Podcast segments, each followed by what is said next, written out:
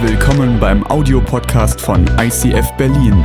Wenn du Fragen hast oder diesen Podcast finanziell unterstützen möchtest, dann besuch uns auf icf-berlin.de.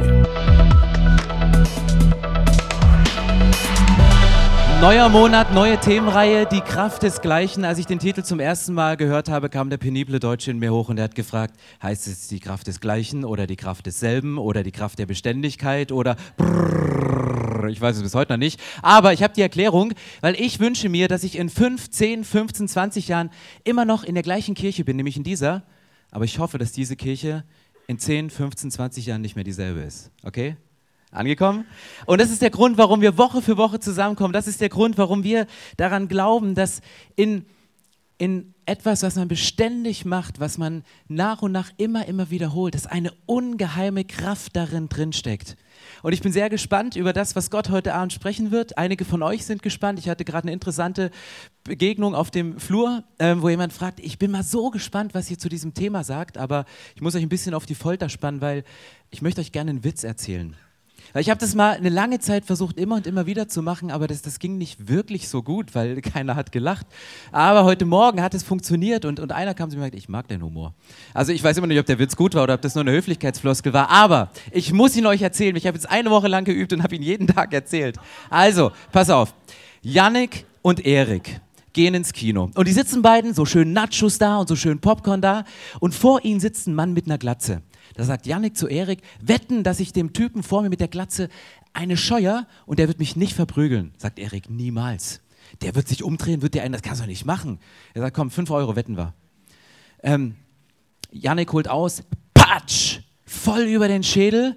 Der dreht sich um und sagte, oh, Entschuldigung, ich dachte, Sie wären Kollege von mir. Sagte er, ja. Ähm, Erik nimmt die 5 Euro, gibt sie ihm. Yannick wieder, hey, wetten? Ich hau ihm nochmal eine runter. Und er schlägt mich nicht. Sagte niemals. Ein zweites Mal lässt er das doch nicht mit sich machen. Fünf Euro, okay? Fünf Euro. Also holt aus, patsch, wieder eine drüber. Der dreht sich um, sagte, hey komm, du verarscht mich doch, du bist es. Er sagt, nein, also Menschen sehen sich ja schon mal ähnlich und du verwechselst mich wahrscheinlich.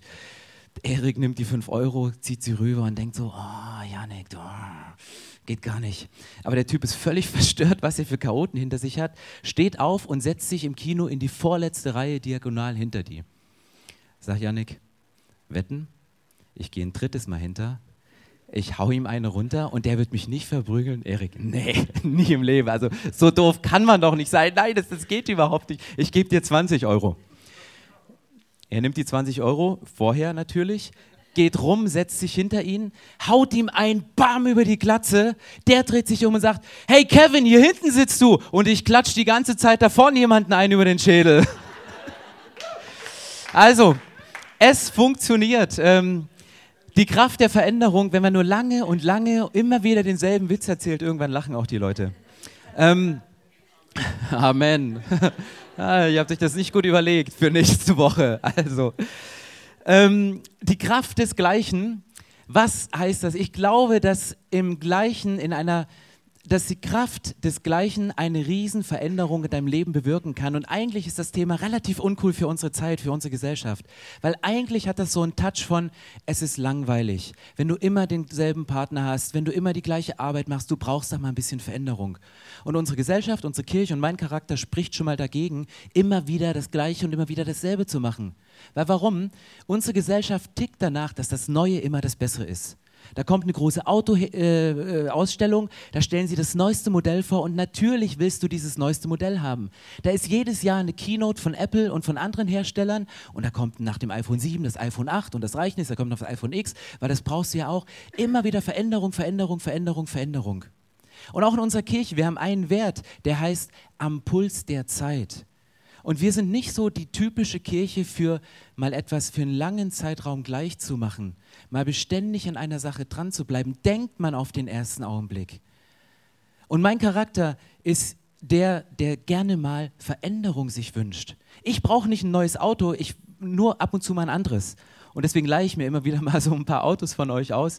Ähm, das ist mein Typ. Ich liebe es, Veränderung. Ich liebe es, was Neues zu machen. Ich liebe, neue Dinge zu entdecken. Und trotzdem glaube ich, dass in dem Gleichen eine Kraft steckt, dass in der Beständigkeit in unserem Leben, sowohl als Kirche, sowohl in meinem Charakter, sowohl für unsere Gesellschaft, dass da eine riesengroße Kraft sich entfalten kann. Und ich möchte diesen Monat mit euch einen Challenge machen. Wir wollen uns diesen Monat vier Wochen mit einem Kapitel aus der Bibel beschäftigen, nämlich mit Johannes 15.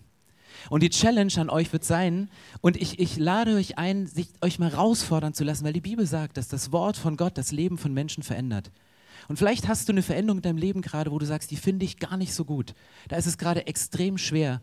Ich möchte euch motivieren, euch den nächsten Monat pro Tag 15 Minuten Zeit zu nehmen, um Johannes 15 einmal durchzulesen. Jeden Tag, einen Monat und zu erleben, was es mit dir macht. Ihr werdet nächste Woche anders in der Predigt sitzen. Ihr werdet andere Fragen haben, weil wenn ihr das lest, dann, dann fragt ihr euch, was ist denn damit gemeint? Ihr werdet mit Antworten kommen. Ihr werdet zu mir kommen und sagen, Stefan, da hast du noch gar nicht drüber gepredigt. Kannst du das noch reinbringen? Ihr werdet eure Erkenntnisse, die ihr habt, durch das bloße Lesen von den Versen aus Johannes 15, wird in eurem geistlichen Leben in euch etwas passieren. Und wenn du denkst, ich lese eigentlich gar nicht so gerne, es gibt die, super, die superste Erfindung. Schon mal wieder, ja, superste Erfindung. So viel zu meinem Deutsch. Ähm, es gibt Telefone, die haben Apps und dann, ich habe hier rechts oben auf der Startseite Holy Bible von YouVersion die Bibel. Wenn du die aufdrückst und Johannes 15 kommt, gibt es da unten so ein kleines Dreieck und da kannst du draufdrücken und der liest es dir vor. Ich mache das manchmal, wenn ich in der S-Bahn sitze oder im Auto. Ich lasse mir einfach den Bibeltext vorlesen, weil im Auto kann ich immer schlecht mit gesenktem Haupt irgendwie äh, lesen. Und deswegen lasse ich es mir vorlesen. Und es ist ganz einfach. Du drückst hier drauf. Johannes 15. Ich bin der wahre Weinstock und mein Vater ist der Weingärtner. Alle Reben am Weinstock, die keine Trauben tragen, schneidet er ab aber die fruchttragenden Reben beschneidet er sorgfältig, damit sie noch mehr Frucht bringen. Cool. Psst. Das kann man auch auf doppelte Geschwindigkeit stellen. Also wenn du mal denkst, ich habe keine Zeit, geht es nochmal schneller oder langsamer, je nachdem. Das ist Gold wert. Und deswegen habe ich gedacht, für mich Challenge accepted. Ich habe jetzt schon eine Woche Vorsprung, weil ich mich schon, äh, noch mehr sogar, länger mit diesem Thema beschäftigt habe. Von daher, und ich werde es trotzdem durchziehen und mal versuchen und zu gucken, was macht es mit meinem Leben, jeden Tag ein und dasselbe Kapitel in der Bibel zu lesen. Weil diese Worte müssen Jesus wichtig gewesen sein weil er hier etwas ausgesprochen hat, wo er sagt, das ist mir wichtig für meine Jünger. Und es geht dann noch weiter. In Kapitel 4, äh, Vers 4 sagt er, bleibt in mir und ich werde in euch bleiben. Eine Rebe kann nicht aus sich selbst heraus Frucht hervorbringen, sie muss am Weinstock bleiben. Genauso wenig könnt ihr Frucht hervorbringen, wenn ihr nicht in mir bleibt.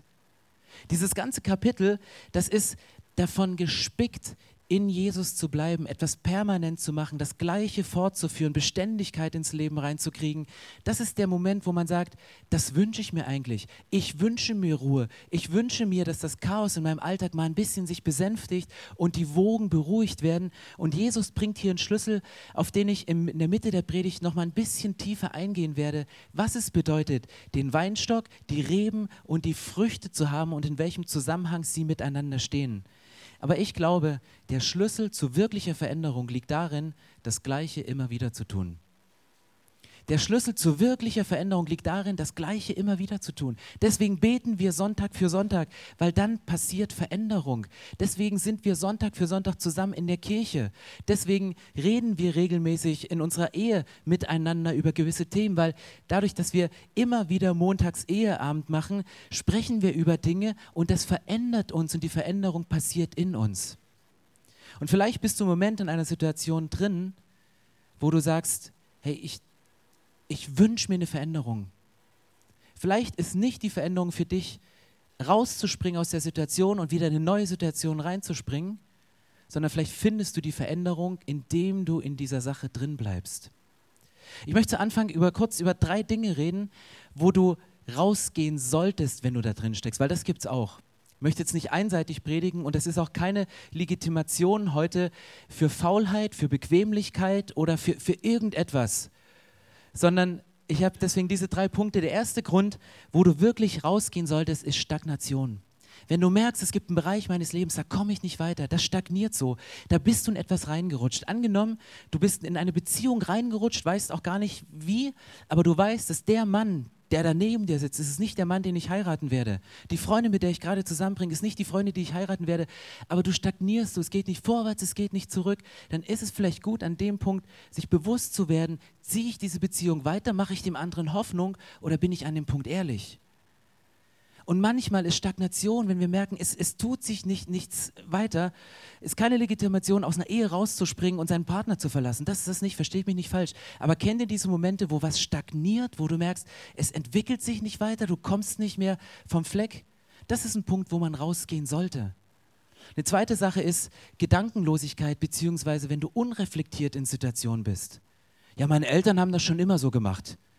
Und du bist dann in so einem Bequemlichkeits-, so einem Faulheitsmodus, weil das deine Eltern immer und immer wieder so gemacht haben. Machst du es auch, aber du hast gar nicht reflektiert, dass das für dein Umfeld, für deine Familie, für das, wo du gerade drin steckst, noch gut ist. Dann denk mal über die Sachen nach und reflektiere und geh auch aus Sachen raus und bleibe nicht in diesen Sachen drin. Vielleicht sagst du, ja, ich, ach Mann, ich, ich bleib bei Mutti zu Hause, weil die kocht so gut. Und nächstes Jahr mein 46. Geburtstag. Also die wird mir das beste Buffet machen. Ich meine, ja, ich habe schon gelernt, selbstständig zu sein. Ich wasche mir auch die Haare selber. Jeden Freitag. Also das ist ein Punkt, da solltest du rausgehen. Okay? Ja, er streicht sich über die Glatze. Ja. Äh, und der dritte Punkt ist Resignation. Und vielleicht hast du diesen Satz schon gehört von Leuten, ja, ich bin halt so. Diese Personen, die diesen Satz bringen, die haben sich selber aufgegeben. Die glauben nicht mehr dran, dass Gott noch ihren Charakter verändern kann, dass Gott ihre Persönlichkeit verändern kann. Ja, ich bin halt so, muss halt mit mir leben. Veränder du dich mal schön. Kathrin, tut mir leid, ich bin halt so.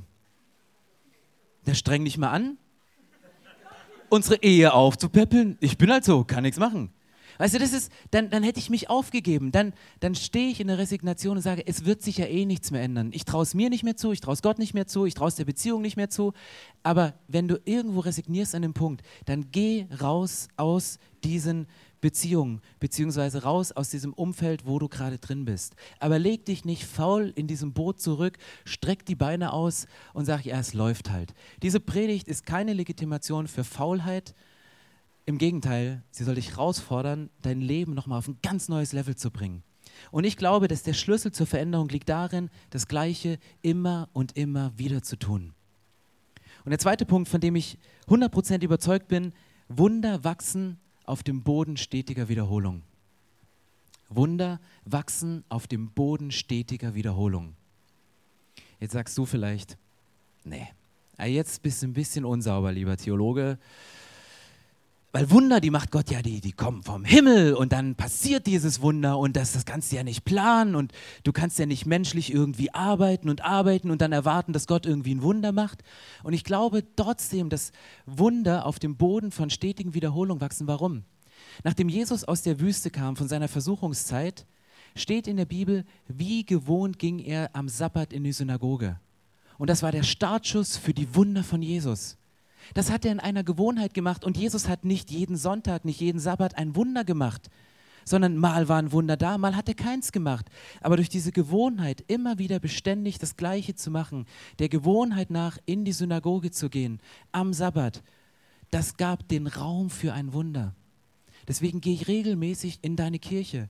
Komm regelmäßig hin, weil du weißt nicht, wann das Wunder passiert. Du weißt nicht, wann Gott das Wunder macht. Es kann heute Abend passieren, beim nächsten Worship-Blog, bei der Predigt, beim Abendmahl, was immer passiert. Aber mach es dir zu einer Gewohnheit, dich zu entwickeln, indem du stetig immer dasselbe machst. Als Petrus und Johannes zum Tempel gehen, da ist ja diese krasse Geschichte von dem Gelähmten, der da am Tor sitzt und die gehen da und da steht auch dieser Satz in der Apostelgeschichte 4 oder so, steht, um Nachmittag, zur Zeit des Nachmittagsgebetes, 15 Uhr, gingen sie wie gewohnt zur Synagoge und da saß da dieser Gelähmte und sie sehen ihn in diesem Moment. Und ich habe mich gefragt, ey Petrus und Johannes, warum habt ihr den vorher nicht gesehen? Saß der da nicht? Oder habt ihr ihn einfach nur nicht gesehen? Das ist Kirche. Vielleicht kommst du Sonntag für Sonntag immer wieder regelmäßig in die Kirche, aber da gibt es eine Person, die ist vielleicht nicht gelähmt aber sie ist einsam. Und die steht jeden Sonntag mit seiner Fritz-Cola an der Bar und wartet darauf, dass sie nur irgendjemand anspricht. Und vielleicht ist das Wunder über Monate nicht passiert, aber Gott öffnet dir an einem Sonntag die Augen für diese Person, gibt dir ein Gefühl von Mitleid, sagt, sprich mit ihm, sprich mit ihr. Und dann daraus kann ein Wunder wachsen. Und vielleicht triffst du eine Person, die vielleicht zum ersten Mal da sitzt und du hast sie noch nie vorher gesehen, obwohl du regelmäßig dahin gehst. Du weißt nie, wann das Wunder passiert. Du weißt nie, wann Gott das Wunder macht durch dein Leben, in deinem Leben. Deswegen tu gleiche Dinge immer, immer wieder, weil Wunder wachsen auf dem Boden stetiger Wiederholung. Petrus betet um die Mittagszeit auf dem Dach seines Hauses und er kriegt eine krasse Offenbarung. Er kriegt eine Berufung für sein Leben. Gott schickt ihn nochmal raus. Auch das macht er, weil er jeden Mittag auf dieses Dach gegangen ist, um zu beten. Und das ist die Herausforderung für uns, diesen Monat mal ranzugehen, mal 15 Minuten am Tag zu reservieren, um nur ein Kapitel Johannes 15 durch und durch zu lesen. Aber was sagt die Bibel hier in Johannes 15? Ich glaube, dass das, wovon Jesus hier spricht, in ihm zu bleiben, hat etwas mit einem Ritual zu tun. Und wenn du dem Stetigen widerstehst, verpasst du das Sensationelle in deinem Leben. Wenn du dem Stetigen widerstehst, verpasst du das Sensationelle. Weil ich glaube, dass Jesus in deinem Leben etwas Sensationelles, Göttliches machen will und machen kann. Und es setzt voraus, in ihm zu bleiben. Der spannende Punkt ist, wir lesen diesen Text mal. Also steht ja hier wörtlich in der Bibel, ich bin der wahre Weinstock, mein Vater ist der Weingärtner. Jede Rebe an mir, die Frucht trägt, die schneidet er ab. Eine Rebe aber, die Frucht trägt, die schneidet er zurück, damit sie noch mehr Frucht bringt. Und wir lesen manchmal so nicht, Gott ist der Weingärtner und wir sind die Reben, sondern manchmal habe ich das Gefühl, wir europäischen Christen, wir lesen die Bibel und sagen, Gott ist der Wein und Jesus ist der Flaschengeist. Du musst nur reiben. Jesus, oh, ich habe da ein Gebetsanliegen. Ich gehe mal sonntags ins ICF, die haben da diese schönen Gebetskärtli. Da kann ich ja mal draufschreiben mit meinem Stift und zu gucken, wann entfleucht denn der Flaschengeist und wann macht er dein Wunder.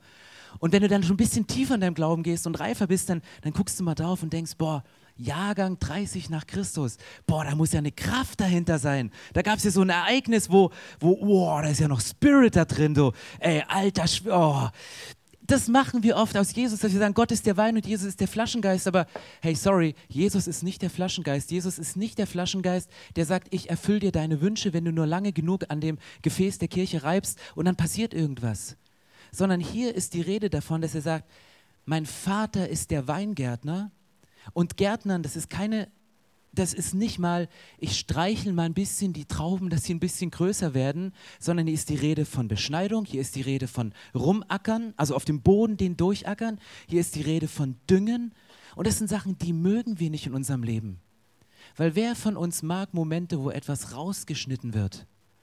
Und das Krasse hier in dieser Bibelstelle ist, beschnitten wird an zwei Stellen. Hier sind nicht irgendwie die bösen Menschen, wo Gott was rausschneidet. Ich sehe das als eine gute Nachricht. Hier steht eine Rebe, die vertrocknet ist, eine Rebe, die keine Frucht bringt, die schneidet er ab und er nimmt sie raus und er verbrennt sie. Das heißt, es gibt Dinge im Leben, da hat Gott die Macht, Dinge rauszuschneiden und sie rauszunehmen, weil sie dich nur Kraft kosten. Weil sie nur dich ablenken, weil dann Wildwuchs im Leben ist, ein Abzweig in deinem Leben, der in eine falsche Richtung wächst. Und Jesus sagt, ich, ich, mein Vater schneidet sie ab, weil er ist der Weingärtner. Und er verbrennt sie und es ist ein erlösendes Gefühl, wenn Dinge verbrannt werden, für, mit denen du lange gekämpft hast. Aber manchmal tut es weh, weil wir es nicht verstehen. Und du denkst, warum Gott hast du das aus meinem Leben rausgenommen? Und das ist eine Veränderung, die in uns passiert, wenn wir reflektieren, was Jesus in uns macht. Aber Beschneidung macht er nicht nur bei den Sachen, die nicht fruchtbar sind, sondern hier ist auch die Rede davon, dass die Rebe, die Frucht bringt, auch beschnitten wird. Das ist krass, oder? Da ist eine Rebe, die bringt Frucht und auch sie wird beschnitten, damit sie noch mehr Frucht bringt, steht hier. Übrigens, by the way, das Abschneiden, es ist Gottes Sache. Unser Job ist es, in ihm zu bleiben. Also nicht wir sollen abschneiden und raus und weg und so. Das ist Gottes Sache. Aber diesen Vers habe ich erst richtig verstanden, als mein Vater an unserer Garagenwand, die Richtung Süden zeigte, angefangen hat, Wein anzubauen. Er hat gesagt, komm, wir probieren es einfach mal. Weißt du, super Gegend, da immer kalt im Winter, also kein Weinanbaugebiet, aber wir haben es probiert. Und dann rankte so der erste Wein hoch und ja, es gab Früchte, aber das waren so kleine, winzig kleine Rosinchen, die da dran hingen. Ich dachte, die kommen schon als Rosinen, wachsen die da raus. Dachte, nein, das waren Früchte. Und das Coole war an diesen Früchten, du hast sie gepflückt und gegessen, die waren irre süß. Die waren richtig, richtig süß.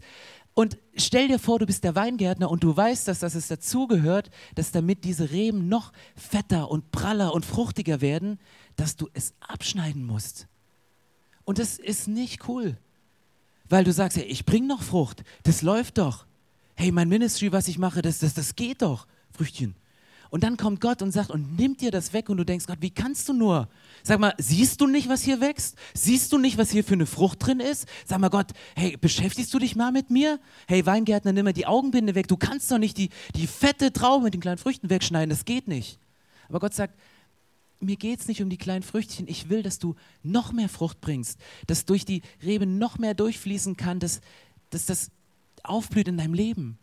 Und das Coole an Gott ist hier, er sagt, ich mache das nicht alleine. Ich meine, Jesus hätte ja sagen können, ich bin der Weinstock, ich bin die Rebe, ich bin die Frucht, ich bin der Gärtner, ich bin die Wurzel, ich bin alles. Aber Jesus sagt, ich will mit dir zusammenarbeiten. Ich bin der Weinstock und ihr seid die Reben. Es geht sogar so weit, dass Jesus sagt, ich will noch nicht mal die Frucht bringen, das sollst du machen. Die Frucht wächst an der Rebe, nicht am Weinstock. Ist krass, oder? Die Frucht wächst in deinem Leben. Und nicht, weil Jesus irgendwie sagt, plopp ich mit dem Wunderbeter runter, sondern das Wunder passiert aus deinem Leben raus. Und das ist ein Moment, wo ich sage, ey, das will ich, da will ich reingehen. Und ja, es tut weh, Gott, dass du mich beschneidest an dem Punkt. Ja, ich, ich hasse es, wenn du Dinge rausschneidest, von denen ich denke, pralle Früchte sind es eben doch nicht, weil Gott hat vielleicht noch eine andere Vorstellung von Frucht in meinem Leben. Und unser Job ist es zu sagen, bleibt in dem drin. Jesus hätte jedes andere Bild nehmen können hier für, die, für diese Johannes 15, für seine Worte. Er hätte sagen können, Gott ist wie der Regen. Und mal tröpfelt er in deinem Leben und mal bringt er einen krassen Schauer ja, es gibt ja so Celebration Sonntag, da, ja, es war jetzt so eine Tröpfelpredigt, hat mir nicht so viel gebracht, aber hey, letzte Woche, wo Katrin gepredigt hat, das war ein Schauer von Vollmacht und wow, das hat den Boden gewässert, was wird aufblühen und so. Gott ist nicht der mal tröpfelt, mal schauert, der sagt, ich bin der Weingärtner. Ich flüge letzte Woche Sonntag, ich flüge diese Woche Sonntag, ich flüge Montag, wenn du 15 Minuten Zeit nimmst, um Johannes 15 zu lesen und am Dienstag, wenn du wieder 15 Minuten Johannes 15 in doppelter Geschwindigkeit liest, weil du wirst es zweimal hören. Der sagt, ich bleibe bestimmt ständig dran und Beschneidung ist ein Prozess, der immer und immer wieder passiert, der immer und immer wieder weitergeht. Bleibt in mir, damit ihr viel Frucht bringt. Weil Veränderung passiert in dir und nicht neben dir. Und wenn du im Gleichen bleibst, wenn du erleben willst, wie ein Wunder aus stetiger Wiederholung wächst, dann passiert Veränderung in dir. Wir sind am Freitag aus Russland zurückgekommen und ich habe überlegt, was ist das Beste, was ich in diesem Nachmittag machen kann? Und ich dachte, ich verbringe mal Qualitätszeit mit meiner kleinen Tochter, Pauline. Ich habe gesagt, was würdest du gerne machen? Und sie sagte, Kastanien sammeln. Und dann habe ich gedacht, ja, klar, habe ich das Kind auch gemacht, so immer so einen dicken Ast genommen und hochgeschmissen. Äh, es geht immer in Berlin so schlecht, weil das fällt immer runter und auf die Autos. Ähm, also nicht die Kastanien, sondern die, die, die Ziegelsteine. Ähm, ja, anderes Thema. Ähm, und dann sind wir losgegangen und dann waren wir, haben wir einen Kastanienbaum gefunden, wir hatten eine Tüte mit und dann standen wir drunter, es war so ein leichter Herbstwind, die Blätter waren schon ein bisschen braun und dann sah ich auf einmal eine Kastanie so, bam, wie sie da runterfiel. Und das war wie in Slow-Mo. Da fiel diese stachelige Schale runter und in dem Moment, bam, wo sie auf den Boden ging, dann diese, diese braune Kastanie sprang wieder hoch und diese Schalen zur Seite. Und ich saß da, hatte diese Plastiktüte vor mir, ich hingesprungen, die Kastanie genommen und in die Tüte. Im nächsten Moment, rechts kam wieder eine. Ich hochgesprungen, sie genommen, dann da rein. Ich so, Pauline, nicht auf die Straße, da kommen Autos. Aber in dem Moment flog eine Kastanie runter und sprang auf die Straße. Ich sah das Auto schon kommen. Ich dachte, bevor dieses Auto über die Kastanie fährt, ich los, die Kastanie gerettet, wieder zurück und noch gerade so in diesem Beutel. Ich war völlig außer Puste, mir tat der Rücken weh und ich guckte in unser Tütchen und ich dachte, es war jetzt nicht so erfolgreich, diesen Stress für diese drei bis fünf Kastanien zu bringen. Und im nächsten Augenblick dachte ich, ich muss meine Strategie ändern und ich gucke so runter vor meine Füße und ich sehe das. Voll, voll, voll von Kastanien. Ich musste mich nur bücken, musste sie aufheben, in die Tüte machen. Dann bin ich einen Schritt weiter gegangen, habe wieder gelesen. Ich so, Pauline, kannst du mal die Tüte bringen? Oh, die ist so schwer. Ich will sie gar nicht weiter.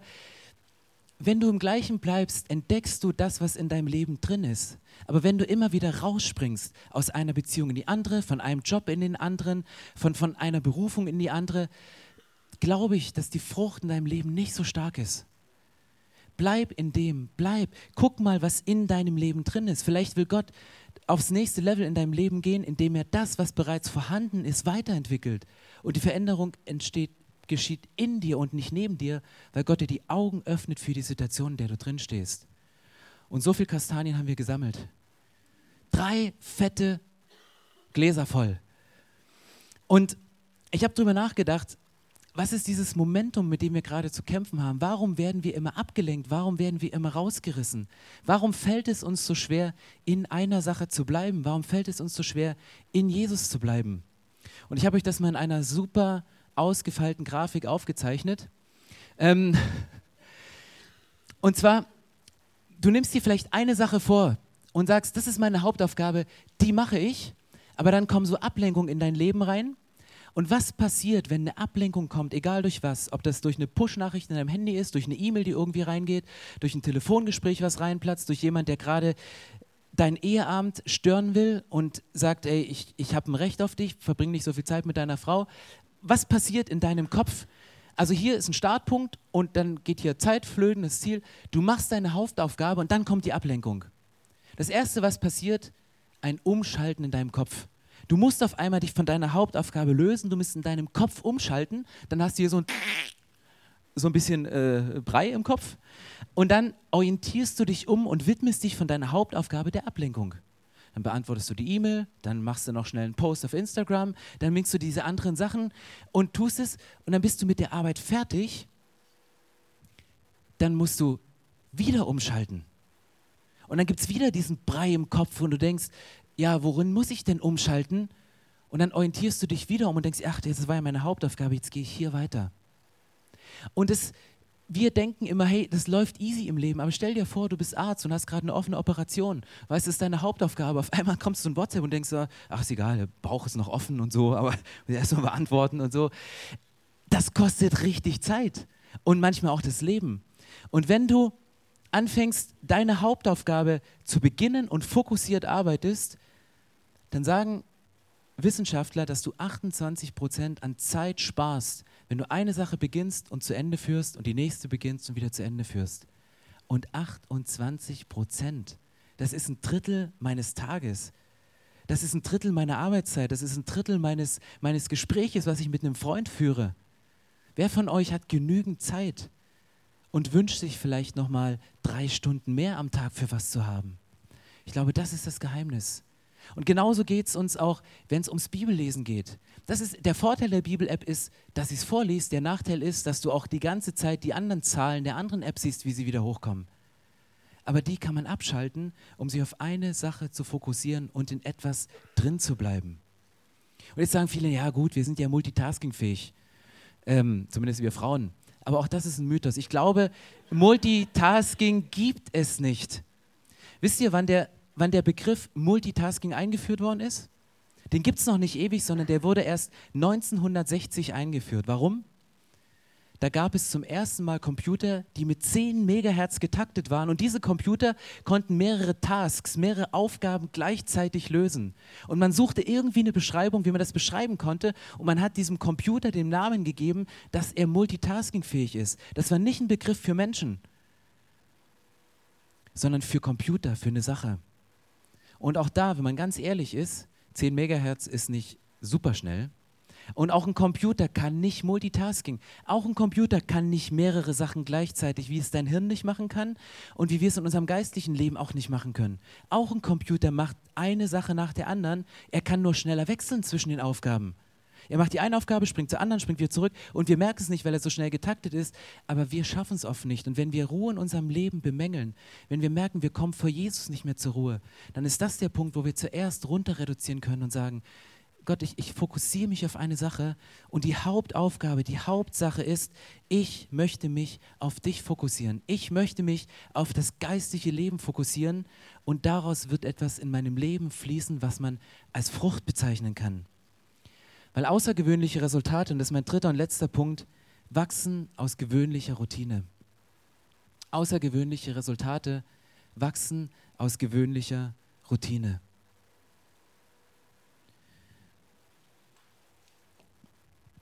Wir haben die letzten Wochen immer wieder mal diese Geschichte aus dem Alten Testament gestriffen, wo Josua seinem Volk sagt, zieht um Jericho.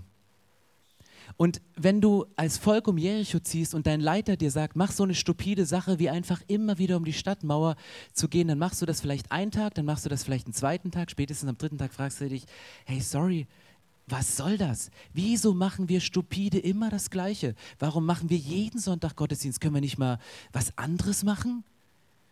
Aber aus dem Laufen um diese Stadtmauern, was immer dasselbe war. Die Leute hatten denselben Harnisch um, die Leute sind dieselbe Strecke gelaufen, die Leute sind immer wieder im Kreis gegangen. Das Einzige, was passiert ist während dieser sechs Tage, ist, dass die, dass die Stadtmauer immer höher geworden ist. Wo steht das eigentlich in der Bibel? Ja, logisch, die sind immer denselben ausgetretenen Pfad gegangen und irgendwann konnten sie nicht mehr und sie haben geschlürft.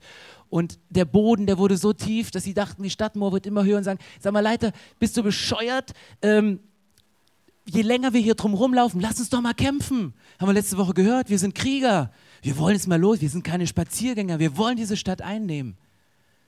Aber sie mussten diese sechs Mal um diese Stadtmauer laufen, um den Tag sieben zu erleben, damit das göttliche Wunder passieren konnte. Und in der Bibel wird ganz oft diese Zahl sechs als eine Zahl des menschlich Machbaren bezeichnet. Dass Menschen in der Lage sind, gewöhnliche Sachen zu machen, einen Schritt zu gehen, einen Gehorsamsschritt, weil ein Leiter was sagt, ein, ein, ein Schritt im Leben zu gehen, weil, weil Gott dir etwas gesagt hat und du sagst, es macht keinen Sinn, um diese Stadtmauer zu laufen. Aber du läufst und du läufst und du läufst. Aber stoppe nicht bei Runde 4, 5 oder 6, weil du weißt nicht, wann das Wunder kommt. Und wenn du in der Runde 6 stoppst, wirst du Runde 7 nicht erleben. Und Gott sagt, genau wie hier im Weinstock und den Reben, sagt er, ich will es mit dir zusammen machen ich will das Wunder gar nicht machen, sondern ich brauche dich dazu. Ich brauche, dass du menschlich an deine Grenzen gehst, dass du menschlich läufst und läufst und läufst und auch manchmal kraftlos auf die Knie gehst und sagst, Gott, ich brauche wieder neue Kraft. Aber es ist vielleicht genau der Moment, wo du in die Knie gehst, damit Gott dich wieder aufrichten kann und dieses Wunder macht, damit er reinkommt. Es gibt so eine eine Regel unter Pastoren, wenn man in ähm, verschiedenen Gemeindeverbänden angestellt ist, dass man sagt, nach sieben Jahren sollte man seine Stelle wechseln. Weil nach sieben Jahren hast du dich gewöhnlich ausgepredigt, nach sieben Jahren kann die Gemeinde deine Witze nicht mehr hören und sie lacht nicht, danke, Jahr zwölf. Ähm, und man wechselt einfach immer wieder was Neues zu haben. Liegt manchmal auch in der Natur der Pastoren zu sagen, oh, ich habe keinen Bock mehr auf diese Kirche, immer wieder dieselben Seelsorgegespräche und erst doch immer wieder dieselben Themen und irgendwann nervt sie auch und du willst eigentlich nur raus. Aber das ist ein Punkt, wo ich gesagt habe, das ist der Punkt, wo ich die Kraft desgleichen erleben würde, möchte.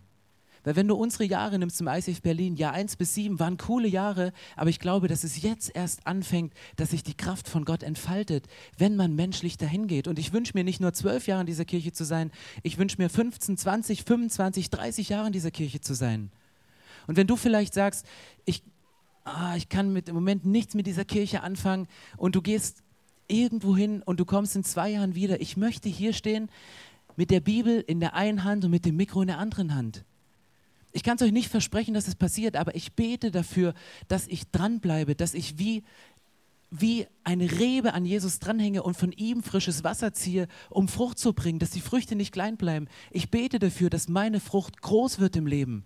Und ich würde gerne in 10, 15, 20 Jahren genauso hier stehen, dass in dem Moment, wo du nach, nach einer Krise in deinem Leben, wo du vielleicht den Glauben an den Nagel gehangen hast, wo du vielleicht Gott und seine Gemeinde verlassen hast, wo du vielleicht erstmal in einem anderen, in einer anderen Stadt, in einer anderen Gemeinde, wo immer du warst, in dem Moment, wo du zurückkommst, würde ich gerne hier stehen und sagen, hier stehe ich und ich bin da. Herzlich willkommen, willkommen zu Hause. Du musst kein schlechtes Gewissen zu haben, weil das ist deine Kirche, das ist dein Zuhause.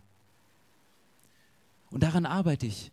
Und daran möchte ich festhalten. Das ist mein Punkt, im Gleichen zu bleiben, weil ich glaube, dass ich von Jahr zu Jahr, von Predigt zu Predigt, von Worship zu Worship, von Explore Group zu Explore Group, von Mittwoch zu Mittwoch in Small Groups, dass sich in deinem Leben etwas entfalten kann, was sich nur deswegen entfaltet, weil du in etwas stetig drin bleibst und beständig etwas durchziehst. Mir ist letzte Woche ein Vers in den Sinn gekommen und ich dachte erst, irgendwie passt der nicht dazu. Der, der, der gibt der Predigt nochmal so eine, so eine Wende am Schluss.